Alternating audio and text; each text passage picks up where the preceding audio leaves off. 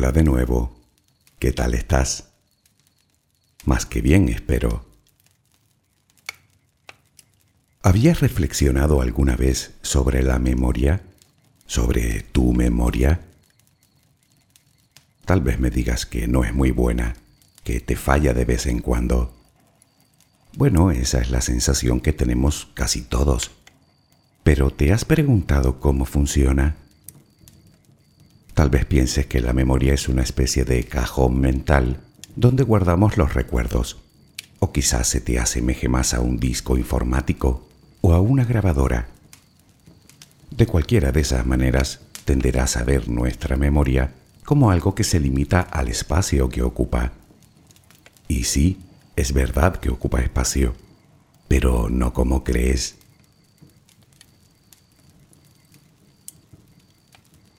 Imaginar nuestra memoria de esa manera es la forma más sencilla de entenderla, pero no es ni mucho menos la correcta. Hemos logrado crear memoria artificial, cierto, pero comparar nuestro cerebro a una computadora es como comparar la tecnología de un satélite de última generación con un hacha de piedra. Ya te he dicho que lo que tenemos sobre los hombros no es un simple órgano, es un verdadero prodigio. ¿Te apetece seguir conociendo el tuyo? Tu cerebro. Relajemos primero cuerpo y mente.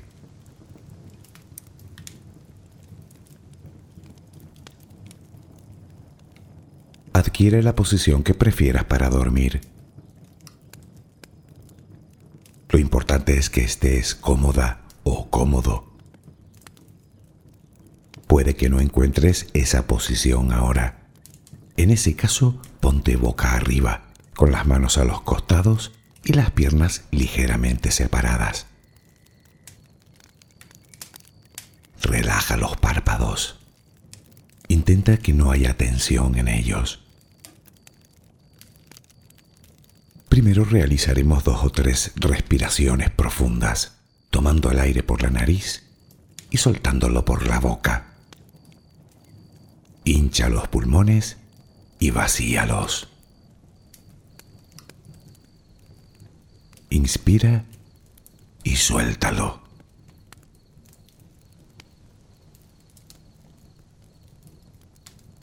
Ahora haremos una inspiración por la nariz, mantendremos el aire un par de segundos, durante los cuales mostraremos gratitud por lo que somos, por lo que tenemos, por lo que el universo nos ha dado y por lo que nos ha de dar. Luego suelta el aire también por la nariz.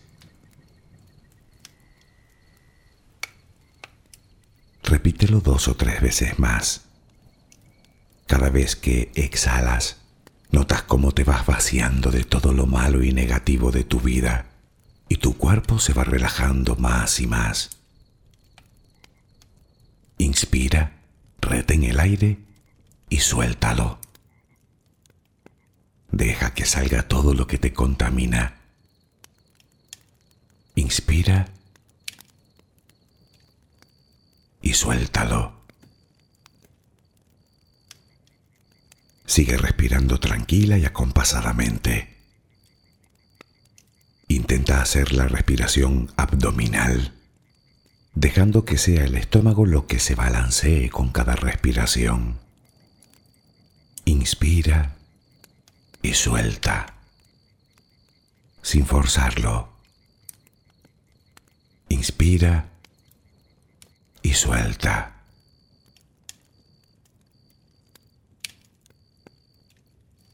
Ahora piensa en tus pies, apoyados sobre la cama. Notas cómo se van relajando cada vez más. El pie derecho, el pie izquierdo. Ambos quedan totalmente relajados. Centra tu atención en las piernas, desde los tobillos hasta los muslos. Siente como todos los músculos se van relajando.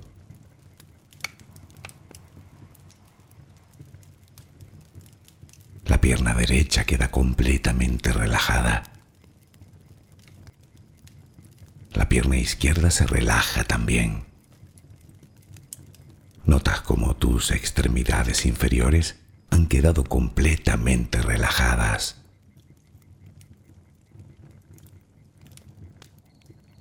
Toma conciencia de tu cadera. Nota cómo se va relajando también. Se relajan los glúteos. Notas el peso de toda la zona.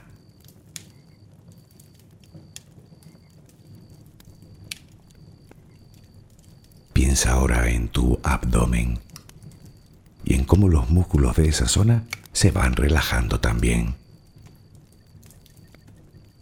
Nota el alivio con cada exhalación.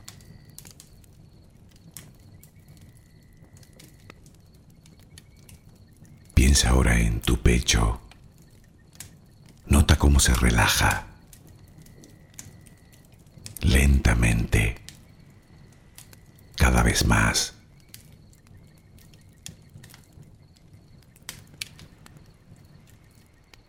Centra tu pensamiento ahora en tu espalda y en todos los músculos que la cubren, desde la cadera hasta el cuello. Sientes como poco a poco se van relajando.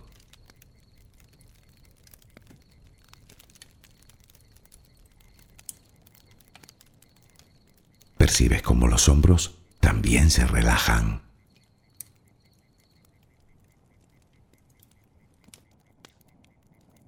Brazo y antebrazo derecho, tu mano derecha, los dedos de esa mano. Nota el peso en su conjunto.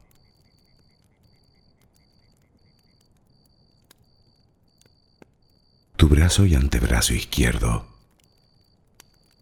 tu mano izquierda, los dedos de esa mano. Nota el peso.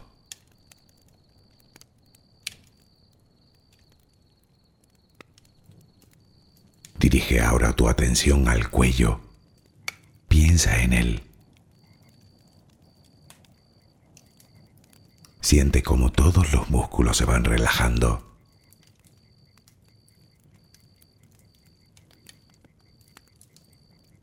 Tu mandíbula. Tus mejillas, tus párpados, tu frente. Se van relajando más y más todas las partes de tu cara y tu cabeza.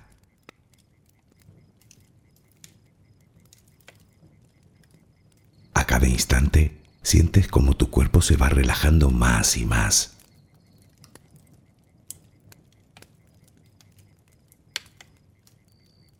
Ahora vuelve a tu respiración.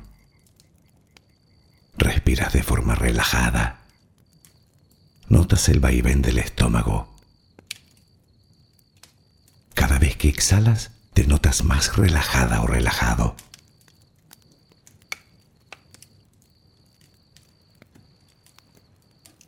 Ahora frente a ti aparece una luz. Mírala. Es como si viniera de todos lados. Es una luz muy bella y tranquilizadora. Ella quiere llegar hasta ti y tú la dejas porque sabes que esa luz es amor.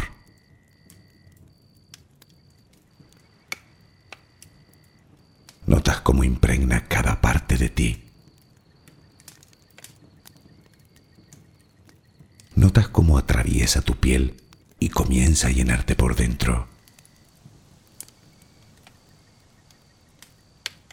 Sientes cómo te va llenando de paz, cómo te va llenando de tranquilidad, cómo te va llenando de amor.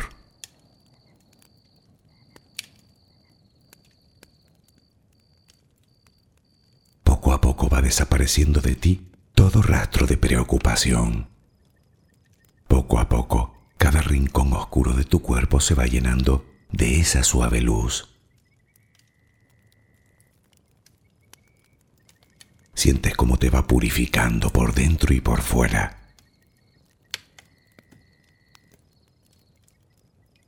Tomas conciencia de que todo lo que hay en tu interior es serenidad y que ahora mismo no hay nada que temer, porque nada hay que pueda perturbarte. Tal es el poder de esa luz.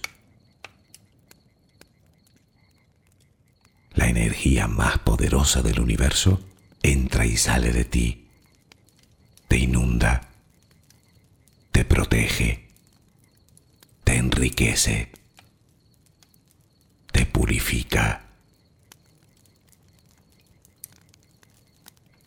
Intenta permanecer en esa sensación de paz, en ese baño de luz. Solo respira serenamente.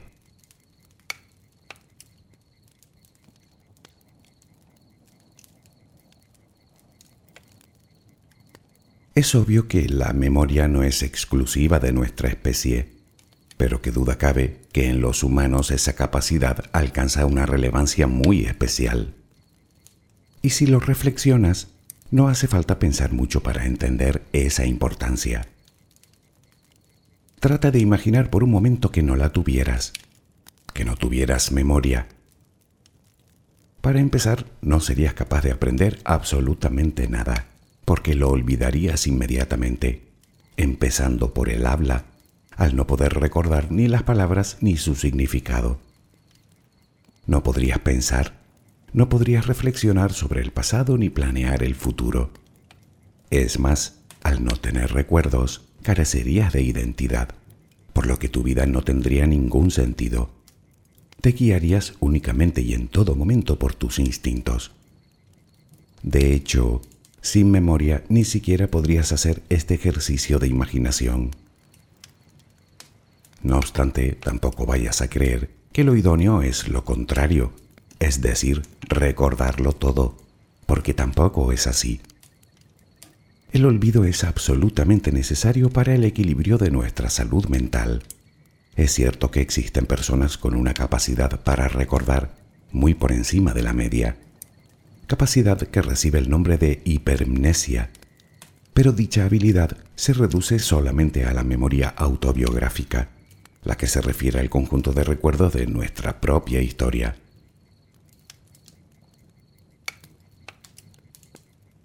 Tal vez pienses que tu memoria es desastrosa. ¿O no? Tal vez te consideres una persona con una memoria excelente. Como se suele decir, una memoria de elefante. Lo has oído decir, ¿verdad? ¿Sabes que tiene base científica? Los investigadores han descubierto que los elefantes son tremendamente rencorosos con quien les ha infringido daño, y eso solo se consigue teniendo una buena memoria. Si te encuentras entre las personas que creen que su memoria es muy mala, tal vez no lo sea tanto como piensas. En cualquier caso, si insistes en que es así, debo decirte que eso tiene remedio. La memoria, como cualquier habilidad, se entrena. Luego hablaremos de cómo podemos hacerlo. Por otro lado, si piensas que tu memoria es muy buena, tal vez después de oír este audio puede que termines dudando de la exactitud de esa afirmación.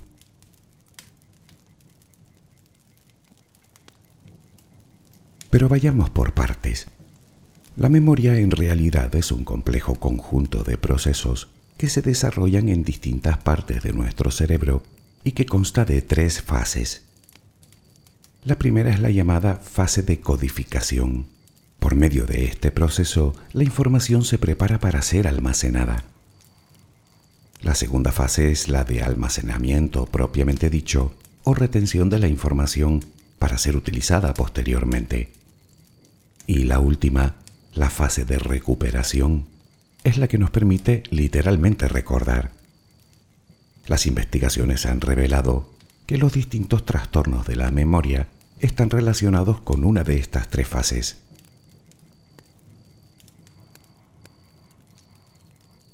Podemos pensar que toda la memoria es la misma, pero de nuevo incurrimos en un error. Verás, se consideran tres tipos principales de memoria, o tres formas diferentes que tiene la memoria de trabajar, todas interconectadas entre sí, y de hecho, todas te resultarán familiares. Una de ellas es la memoria sensitiva. Es el registro de información a través de los sentidos. Tiene gran capacidad, es decir, que podemos procesar mucha información a la vez, pero durante un corto espacio de tiempo, menos de un segundo, el tiempo necesario para poder procesarla después. Pasado ese tiempo, o bien pasa a formar parte de la llamada memoria a corto plazo, otra de las memorias principales, o bien simplemente desaparece. Los sentidos más usados son la vista, lo que llamamos memoria visual o icónica, y el oído o memoria ecoica, aunque también memorizamos el resto de sensaciones, olfato, gusto, tacto, incluso el dolor.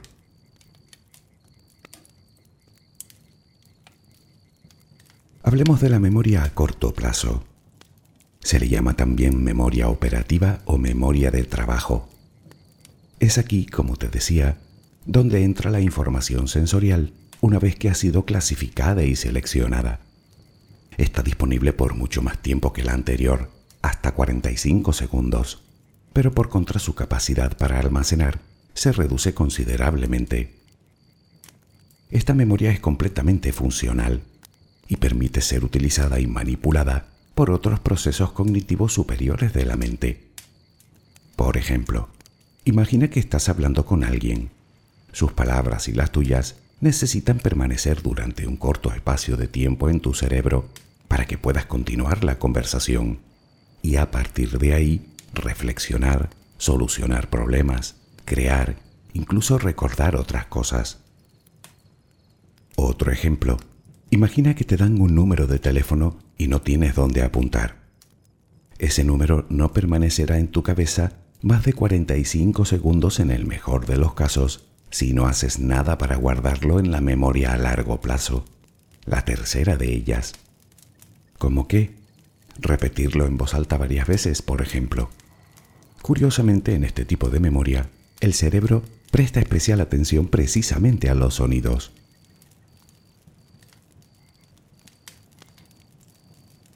Siguiendo con la memoria a corto plazo, imagina que estás en una playa no solo contemplas el paisaje, sino que escuchas el sonido del mar, sientes la brisa, percibes el olor a salitre, el contacto con la arena, el suave calor del sol. La memoria a corto plazo te permite observar, apreciar y sentir el paisaje en su conjunto. En ese momento recibes un cúmulo de estímulos sensitivos que se almacenan provisionalmente hasta que son seleccionados, estructurados y almacenados en la llamada memoria a largo plazo, en forma de episodio.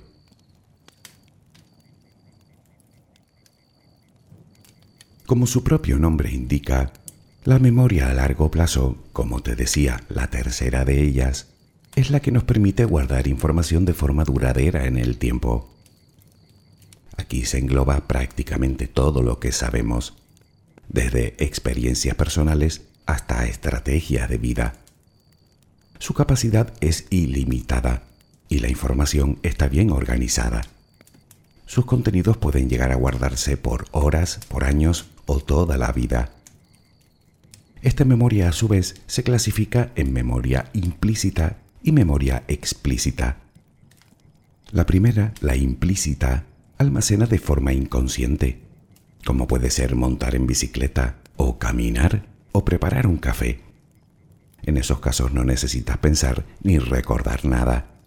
Tu cerebro lo hace por ti. La segunda, la memoria explícita, es la que utilizamos de forma consciente. Todo lo demás, desde la tabla de multiplicar hasta la receta de un plato delicioso o el significado de las palabras o conceptos,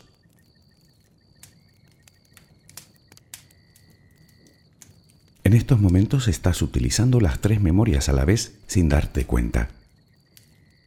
Tu memoria sensitiva recibe los sonidos del audio, por supuesto incluida mi voz. Tu memoria a corto plazo guarda provisionalmente las palabras para que puedas dar sentido a lo que digo.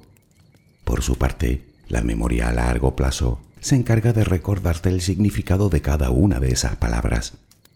Palabras que probablemente te evoquen otros recuerdos y estos a su vez otros más. Y así puede que de recuerdo en recuerdo te pierdas parte del audio. No, no es un reproche, ni mucho menos. Digo que eso nos pasa a todos de vez en cuando y tiene que ver con nuestra capacidad de atención, clave en la primera de las fases de la memoria, la de la codificación. Luego volveremos con esto.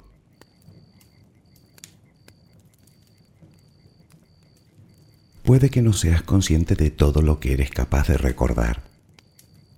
Vamos a ver, desde tu propio idioma hasta los nombres de las personas de tu entorno, incontables episodios de tu vida, mucho de lo que has visto y has oído, matemáticas, historia, las caras, los lugares, los trayectos, canciones, sueños. ¿Sigo? Tal vez no te lo parezca, pero la cantidad de información es descomunal. ¿Cómo y dónde almacenamos tan ingente cantidad de datos? Bueno, para ello nuestro cerebro emplea una técnica que domina a la perfección, la sinapsis, es decir, las conexiones entre neuronas.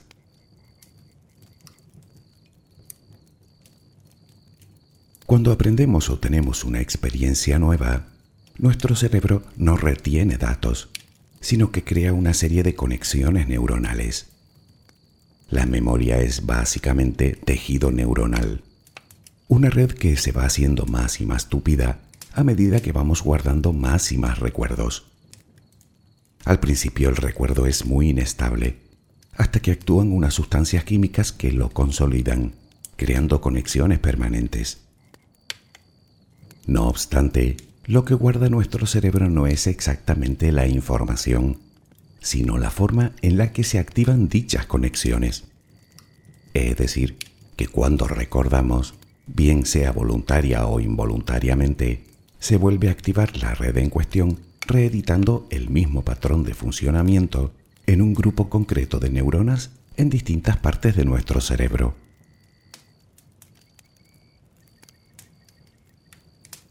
Para entender esto mejor, volvamos un momento a la playa de antes. Los olores que percibimos se almacenan en un grupo de conexiones neuronales en un lugar específico de nuestro cerebro. Los sonidos en otro. Las imágenes en otro. Las sensaciones en otro. Las emociones en otro. Incluso el nombre y significado de todo lo que viste y sentiste, playa, mar, agua, arena, brisa, cielo, espuma, son conceptos que se guardan en otro lugar del cerebro. Tiempo más tarde, un simple aroma que te llegue por casualidad puede generar un impulso eléctrico que reactive todos esos grupos de neuronas para hacerte recordar el episodio completo.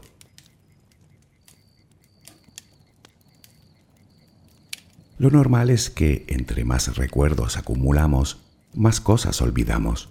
Generalmente las conexiones más recientes suelen ser más accesibles que las antiguas. Por eso nos es más fácil recordar algo reciente que algo lejano en el tiempo. Aunque no siempre es así.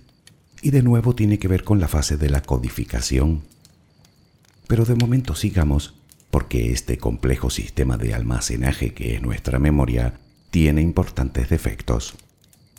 Hablando claro, nuestro cerebro miente como un bellaco. De hecho, la memoria, más que el fiel reflejo de algo que sucedió, es uno de los procesos más creativos de nuestro cerebro. Y ahora verás por qué.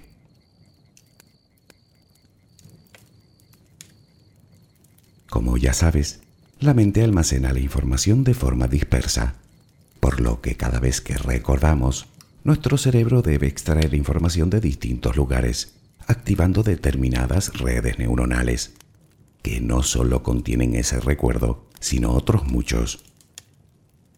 En otras palabras, cada vez que recordamos, nuestro cerebro debe tomar todas las piezas y volver a montarlas, como si de un rompecabezas se tratara. Y aquí nos encontramos con un inconveniente. Tu cerebro no dispone de todas las piezas. Unas las ha olvidado y otras simplemente no se almacenaron.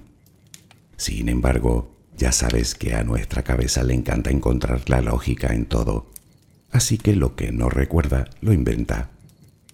Puede ser parte de otro recuerdo, puede ser un recuerdo de otra persona que lo hacemos nuestro, puede incluso que sea parte de un sueño que tuvimos. Pero ahí no acaba lo sorprendente. Cada vez que recuerdas algo, dicho recuerdo vuelve a ser inestable hasta que se consolida de nuevo.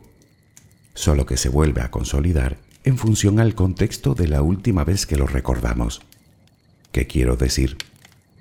En el ejemplo de la playa, si la última vez que tuvimos ese recuerdo estábamos muy tristes, esa emoción queda impresa en el recuerdo, lo que hará que la próxima vez lo revivamos con cierta nostalgia. Si por el contrario estábamos alegres, esa emoción se guardará igualmente en el recuerdo. Cada vez que nos viene a la cabeza el recuerdo de un episodio, lo volvemos a crear. Literalmente lo reinventamos.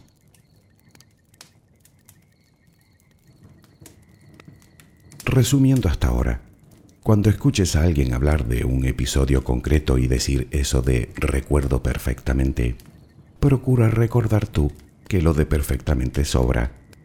No es que la persona mienta, es que su cerebro le engaña. Resulta que estamos llenos de recuerdos falsos que mezclamos con los recuerdos reales.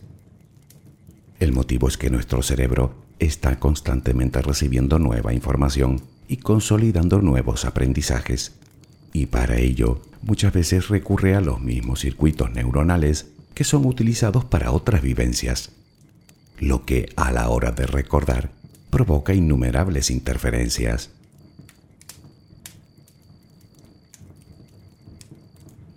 Seguro que ahora mismo tienes muchas dudas, pero creo que todo esto cobrará sentido en cuanto entiendas por qué algunas cosas se quedan grabadas de por vida y otras las olvidas en segundos.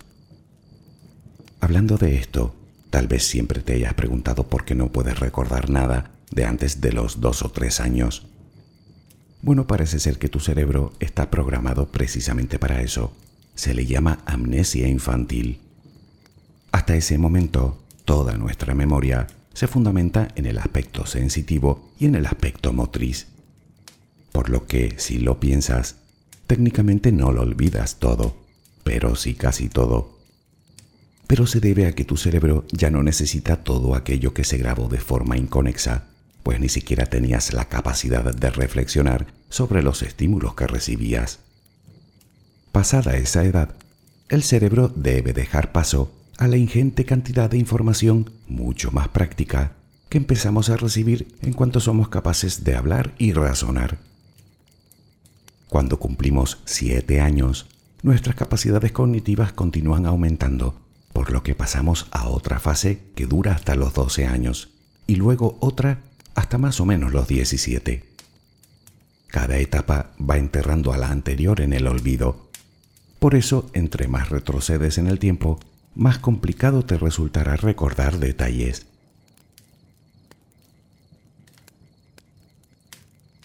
El hecho de que haya personas con más memoria que otras se debe a dos principales aspectos. El primero es puramente biológico. Te comenté que para consolidar un recuerdo se hacen necesarias determinadas sustancias químicas que produce nuestro cerebro. Bueno, pues algunas personas gozan de una mayor producción de dichas sustancias, por lo que les es más fácil retener en la memoria. El segundo es más de actitud, es decir, que depende precisamente de la primera fase, esa por medio de la cual la información se codifica en nuestra cabeza para ser posteriormente archivada. Te dije incluso que podrías perderte parte de este audio si dejabas volar tu mente. Y es que resulta que en esta primera fase adquiere especial importancia la atención, concentración y motivación del individuo. No aprendes igual si el tema en cuestión está relacionado con una afición o con tu trabajo que si lo está con algo que no te interesa en absoluto.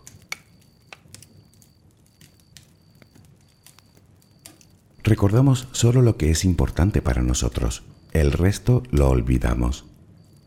Por ejemplo, sales todos los días a la calle, te cruzas con infinidad de personas desconocidas. Sus caras permanecen en tu cabeza una fracción de segundo y luego las olvidas, simplemente porque no lo necesitas.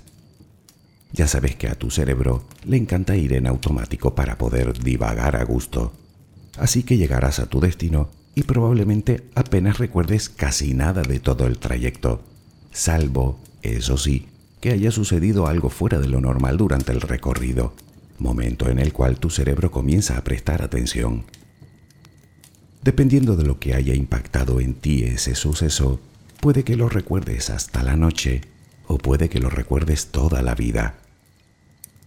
Guardamos la información de forma selectiva recordamos mejor los sucesos poco frecuentes y por supuesto los que llevan aparejado una gran carga emocional. Puede que no recuerdes lo que comiste el martes pasado, pero seguro que recuerdas tu primer beso. Puede que hayas olvidado lo que hiciste hace un par de días, pero recordarás con relativo detalle qué hacías cuando tuvo lugar aquella desgracia familiar, o como cuando fuiste a aquella fiesta en la que lo pasaste o muy bien o muy mal.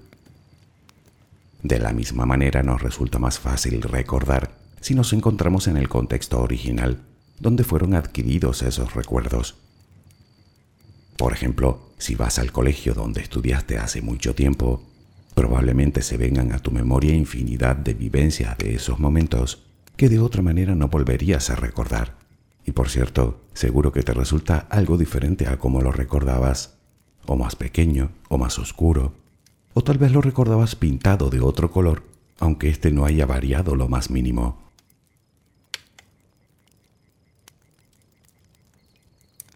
Pero ¿qué sucede con las personas que tienen poca memoria?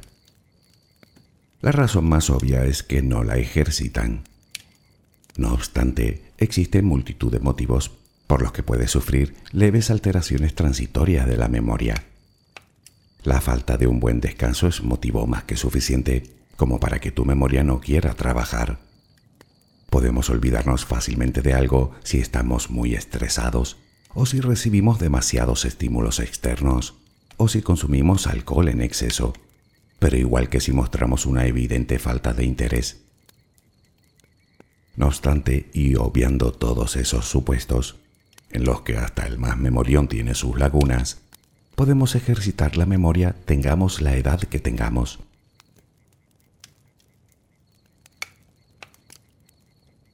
En realidad, las primeras recomendaciones ya te las he hecho. Primero, descansa bien. Dormir las horas necesarias no solo es fundamental en la consolidación de la memoria, sino que el cerebro selecciona de forma más eficiente el material sobrante que debe ser olvidado. Por otro lado, intenta evitar el consumo de alcohol y drogas. Procura controlar el estrés y abandona ya la loca idea de hacer mil cosas a la vez Además de todo eso, ya sabes que para que la memoria funcione, se necesitan diversos compuestos químicos, sustancias que tu cerebro elabora en mayor cantidad con una alimentación sana y equilibrada. Como curiosidad, parece ser que el café y el chocolate son buenos en este sentido. Aunque para mi gusto, en este sentido y en todos los sentidos. en fin. Por cierto, el ejercicio físico aeróbico también mejora nuestra memoria, al igual que la meditación, con la que logramos oxigenar nuestro cerebro por medio de la respiración. Sin embargo, estas no son las únicas recomendaciones que te voy a hacer. Bueno, yo no, la ciencia, que lleva ya unos cuantos años estudiando esta maravillosa capacidad que tenemos de recordar. Por ejemplo, sabemos que las personas que mantienen su mente activa, las que no dejan de aprender, las personas independientes que resuelven sus propios problemas o que se sienten socialmente útiles tienen una mejor memoria.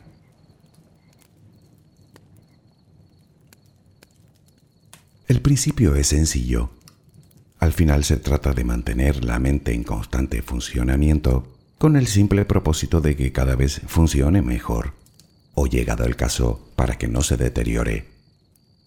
Relacionarse con los demás nos obliga también a mantener una mente activa, por lo que se asocia a una mejor capacidad memorística. Juegos de entrenamiento mental, aprender una nueva habilidad, leer y hasta los juegos de mesa favorecen nuestra memoria. Puedes también explicar conceptos a otra persona o incluso a ti para memorizarlo a largo plazo. ¿Recuerda cómo aprendiste cuántos son dos por dos? Repitiéndolo, ¿verdad? Pues eso. Puedes practicar la memoria también con una foto. La observas intentando fijarte en todos los detalles, luego la tapas e intentas reproducirla en tu cabeza. Con este simple ejercicio, te aseguro que poco a poco las imágenes tendrán mejor resolución en tu mente.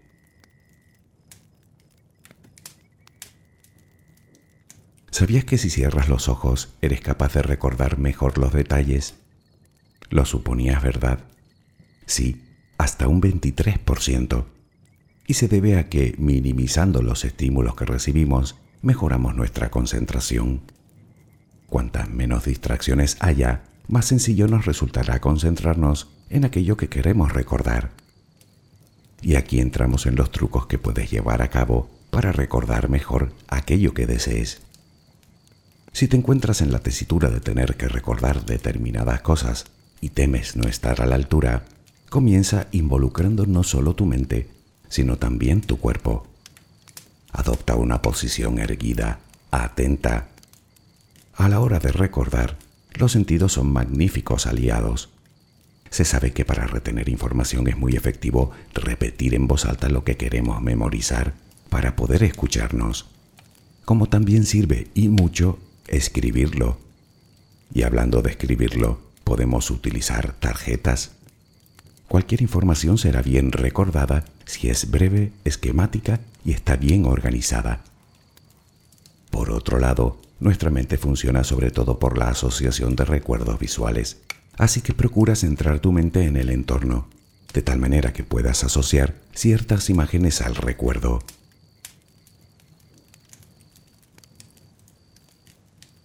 ¿Has oído hablar de las estrategias o trucos mnemotécnicos? Son recursos que nos pueden ayudar también a recordar información.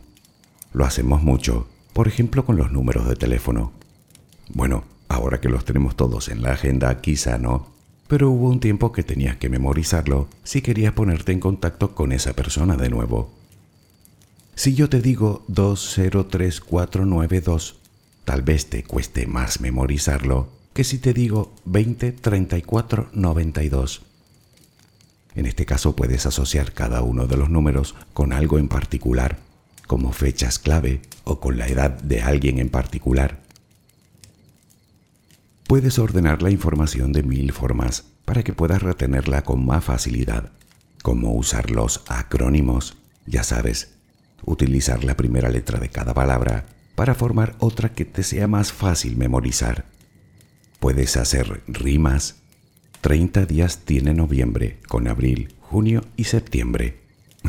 Puedes asociar personas o hechos con lugares, con sonidos, con ideas, con personajes famosos te invito a que investigues por tu cuenta, porque algunos trucos te van a sorprender.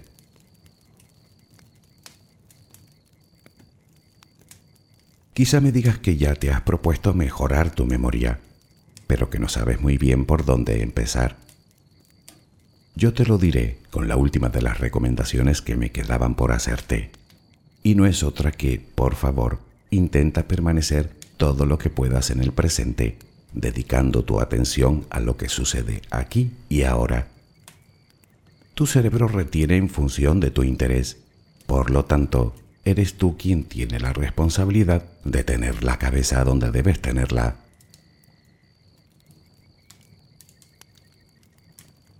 Cambia tu forma de ver la memoria, tu memoria.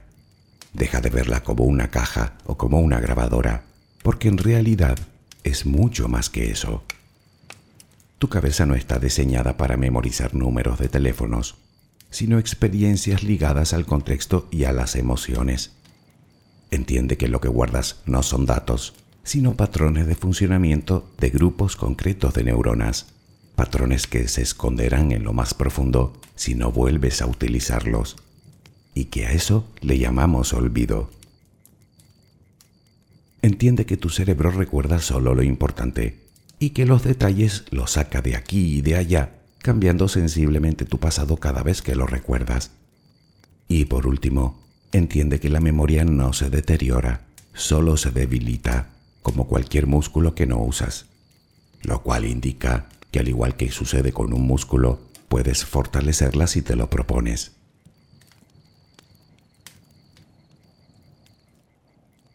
Después de todo lo que hemos hablado sobre nuestra memoria, tal vez sigas pensando que la tuya deja mucho que desear. Puede incluso que te sientas menos inteligente ante una persona que presume de ella. Bueno, tal vez cambies de parecer cuando te hable de un artículo que leí no hace mucho. Se trata de una investigación en la que un grupo de científicos estudió durante años la memoria tanto en las personas como en los animales. Dicho estudio dio como resultado que no es más inteligente quien lo memoriza todo, sino quien es capaz de observar, retener lo relevante y olvidar lo irrelevante. Resulta que esa capacidad no solo le permite una toma de decisiones más eficiente, sino que le prepara para seguir aprendiendo. Y tanto es así que los olvidos ocasionales lo que evidencian es precisamente una buena salud de la memoria. Con otras palabras, a más inteligencia, menos memoria para los detalles. Interesante, ¿verdad? Algo más decía este artículo, pero ahora mismo no me acuerdo. Espero que mañana tengas una maravillosa jornada. Que descanses.